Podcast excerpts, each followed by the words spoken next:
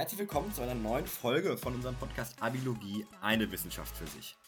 Heute mit einem Thema, das es faustig in den Ohren hat. Und zwar, was lernen wir aus Goethes Faust? Ein kritisches Resümee. Viele von euch, die gerade ihr Abitur machen oder das Abitur sogar schon gemacht haben, werden Goethes Faust im Abitur behandelt haben in Form von einer Klausur oder einem Referat. Und wir wollen heute darüber reden, braucht man das wirklich im Abi oder kann das eigentlich weg?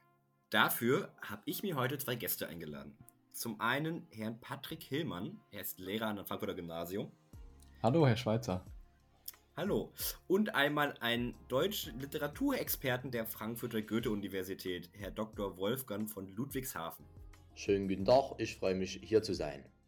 Schön, dass Sie da sind. Einige unserer Zuhörer haben vielleicht Faust noch gar nicht gelesen. Deswegen jetzt mal eine kurze Zusammenfassung von dem Werk. Es geht da um den Gelehrten Dr. Heinrich Faust. Dieser befindet sich in einer Sinnkrise und geht dann einen Pakt mit dem Teufel Mephistopheles oder auch einfach nur Mephisto ein. Der Teufel selbst wiederum schließt eine Wette mit Gott und möchte quasi beweisen, dass er es schafft, Menschen von dem anständigen Weg auf seinen teuflischen Weg zu führen, weil er der Meinung ist, Menschen sind eigentlich nur von ihren tierischen Trieben getrieben und dementsprechend ähm, wäre es quasi sehr relativ einfach, sie quasi von dem anständigen Weg Gottes hinwegzubekommen. Er möchte das quasi am gelehrten Faust beweisen. Faust ist quasi das Paradebeispiel für einen anständigen Menschen.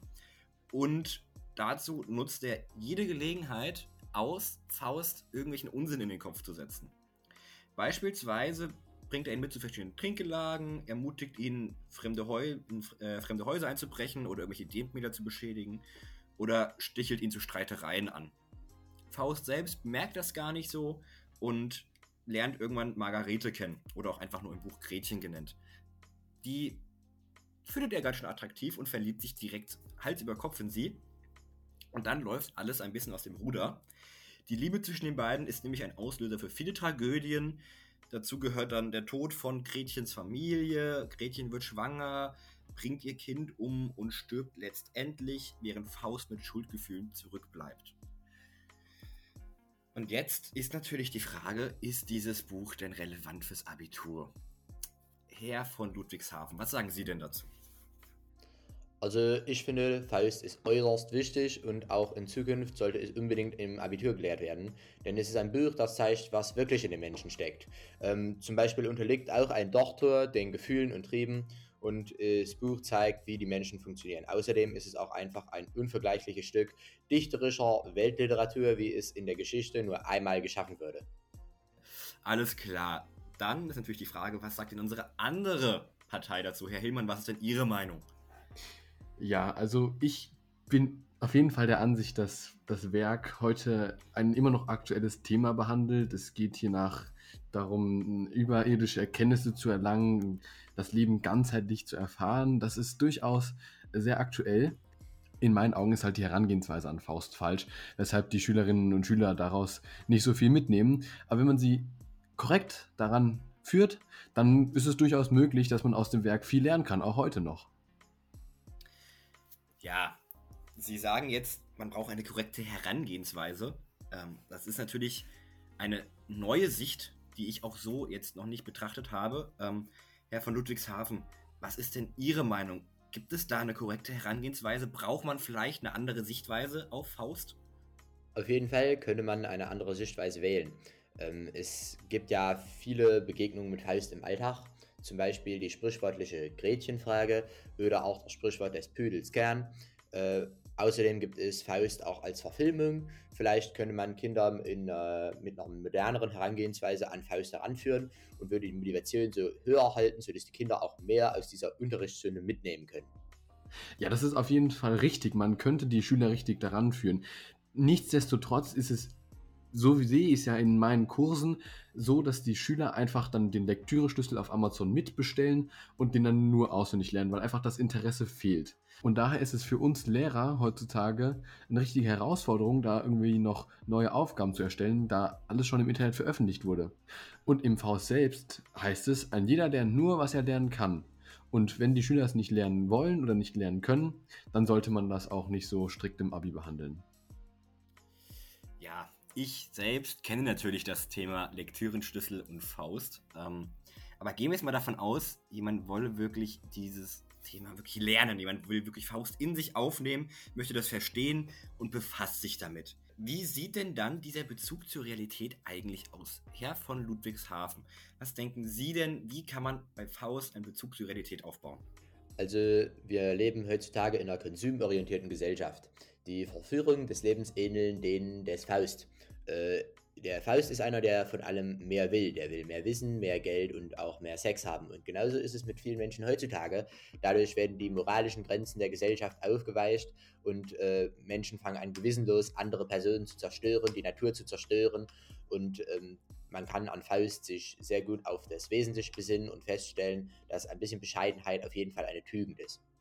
Das ist ja alles richtig, was Sie sagen mit den ganzen damaligen Werten. Aber wir können nicht davon ausgehen, dass heute immer noch so eine Präsenz der Kirche und des Glaubens herrscht, wie es damals war. Ich meine, heute sind weniger Leute so fromm, wie es Gretchens Mutter war. Und die heutige Jugend interessiert sich gar nicht mehr so für Gott, geschweige denn den Teufel. Ich glaube, das Beispiel Faust, der damals ja in vier verschiedenen Fächern einen Doktortitel hatte, ist einfach übertrieben, wenn man es auf die heutige Zeit überträgt. Ja, ja, Hillmann, Sie haben jetzt schon die Jugend angesprochen, die Jugend von heute, wie man ja so schön sagt. Und ich habe mich dasselbe gefragt. Wie denkt denn eigentlich die heutige Jugend über Faust? Und ich habe deswegen ein paar Interviews gemacht und die möchte ich Ihnen jetzt mal vorspielen und mal Ihre Meinung dazu hören. Hallo Annegret, was denkst du denn über Faust? Faust hat zwar ähm, für mich persönlich einen schlimmen Inhalt auch irgendwie teilweise, was irgendwie jeder verstehen wird auch. Es ist aber auch ein deutsches Kulturgut, das heißt, man sollte es mal gelesen haben. Vor allen Dingen immer, wenn die Eltern drüber sprechen, dann sagen, du hast noch nicht Faust gelesen, musst du auf jeden Fall mal machen. Ist es halt gut, wenn man es in der Schule macht, weil dann hat man es hinter sich. Wer Wohl und Wehe des Deutschunterrichts am Faust festmacht, hat ja wohl nicht alle Goethe-Tassen im Schrank.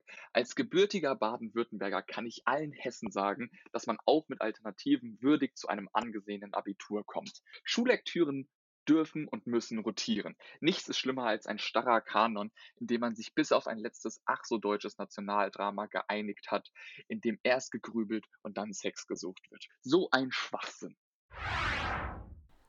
Hallo Katrin, wie findest du Faust denn so? Wallah, was für eine Scheiße. Aha. Ja, auch ein interessanter Standpunkt. Also Faust, muss man ja auch sagen, hat ja auch einen Inhalt, der auch heute noch relativ aktuell ist dass man eben die Liebe äh, finden soll und man dafür auch äh, schlimme Wege eingeht. Und um diesen Weg, sagen wir, kennenzulernen und halt auch zu sagen, was an diesem Weg falsch ist oder wie wir generell aus den Lehren dieses Buches leben können, das darum sollte man Faust lesen. Bei den Gesprächen mit den Jugendlichen ist mir oft auch aufgefallen, viele beschäftigt die Frage, was wird mit meiner Zukunft? Und viele werden auch schon fast mit der Frage bedrängt, was möchtest du später machen? Wie sieht deine Zukunft aus? Was hast du für Pläne?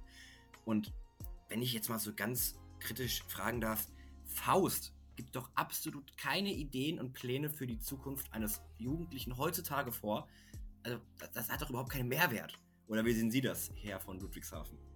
Das sehe ich auf jeden Fall ein bisschen anders. Faust könnte sein Leben wegen seines übertriebenen Ehrgeizes nicht genießen. Das ist eine Entwicklung, die sich in der Gesellschaft nach wie vor erkennen lässt. Äh, ein Beispiel dafür sind die asozialen Netzwerke wie Instagram, wo ganz viele Menschen ein ideales Leben vorgelegt bekommen, was so in der Realität nicht existieren kann. Ähm, dadurch machen sich Menschen ungesunde Zukunftsängste und ähm, zu viele Sorgen um vielleicht äußere Merkmale, die so in der Realität gar nicht erreichbar sind. Auch das Beispiel der Zukunftsängste von Jugendlichen, die Sie ansprechen, äh, da lässt sich auf jeden Fall ein Bezug herstellen zum Faust. Viele Menschen sind sehr ehrgeizig, was ihre Karriere betrifft, machen sich sehr viele Sorgen, studieren jahrelang in verschiedenerlei Studiengängen, um später in ihrem Leben davon etwas zu haben, bis sie feststellen, dass dieses später in der Gesellschaft in ihrem Leben nicht mehr existieren wird. Das stimmt, das fällt mir bei vielen auch auf. Man, man macht etwas, man ist ehrgeizig, man möchte eine Karriere haben mit dem Vorwand, man macht später etwas daraus. Und dann merkt man, dass das später gar nicht existiert. Das ist durchaus richtig.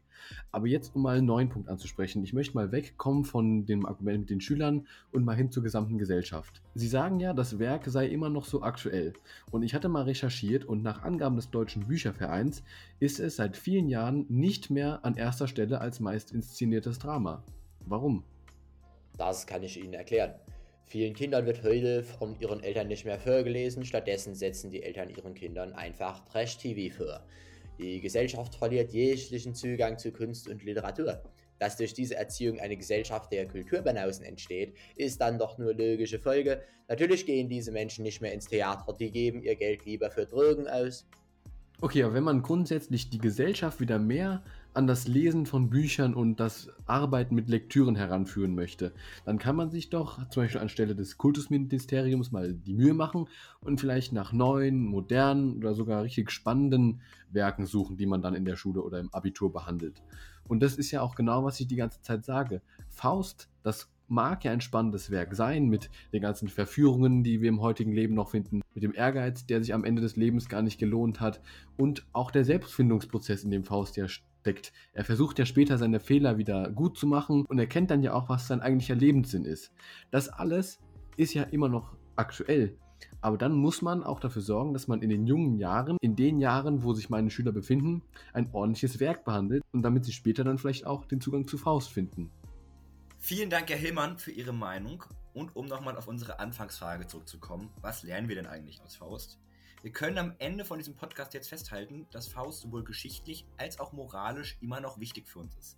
Geschichtlich berichtet Faust natürlich über die damalige Gesellschaft, über die damaligen Rollen, auch über das damalige Frauenbild, was zumindest meiner Meinung nach ziemlich verabscheuenswert ist. Und gleichzeitig moralisch bringt es uns auch bei, dass zu viel Ehrgeiz am Ende nichts bringt und wir lernen sogar noch was über uns selber.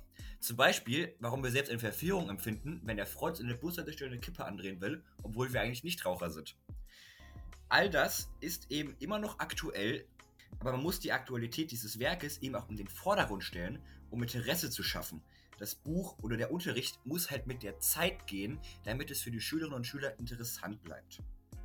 Falls also irgendjemand aus dem Kultusministerium gerade zufälligerweise diesen Podcast hört, willkommen in unserer lieben Gruppe und vielleicht kann man da mal ein bisschen was ändern, dass man Faust ein bisschen aktueller gestaltet und das Interesse unserer Schülerinnen und Schüler wieder ein bisschen weckt.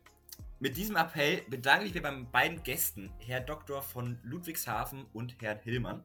Oh, schönen Dank für die Einladung. Ja, danke, dass ich hier sein durfte. Ja, und falls ihr jetzt noch ein paar Reklambücher braucht, mit dem Code Abilogie10 erhaltet ihr 10% auf euren Einkauf. Und nächste Woche geht es dann weiter mit dem Thema, was lernen wir aus Logarithmen und Analysis? Ein kritisches Resümee. Vielen Dank fürs Zuhören und bis zum nächsten Mal. Ich wünsche euch noch einen schönen Abend.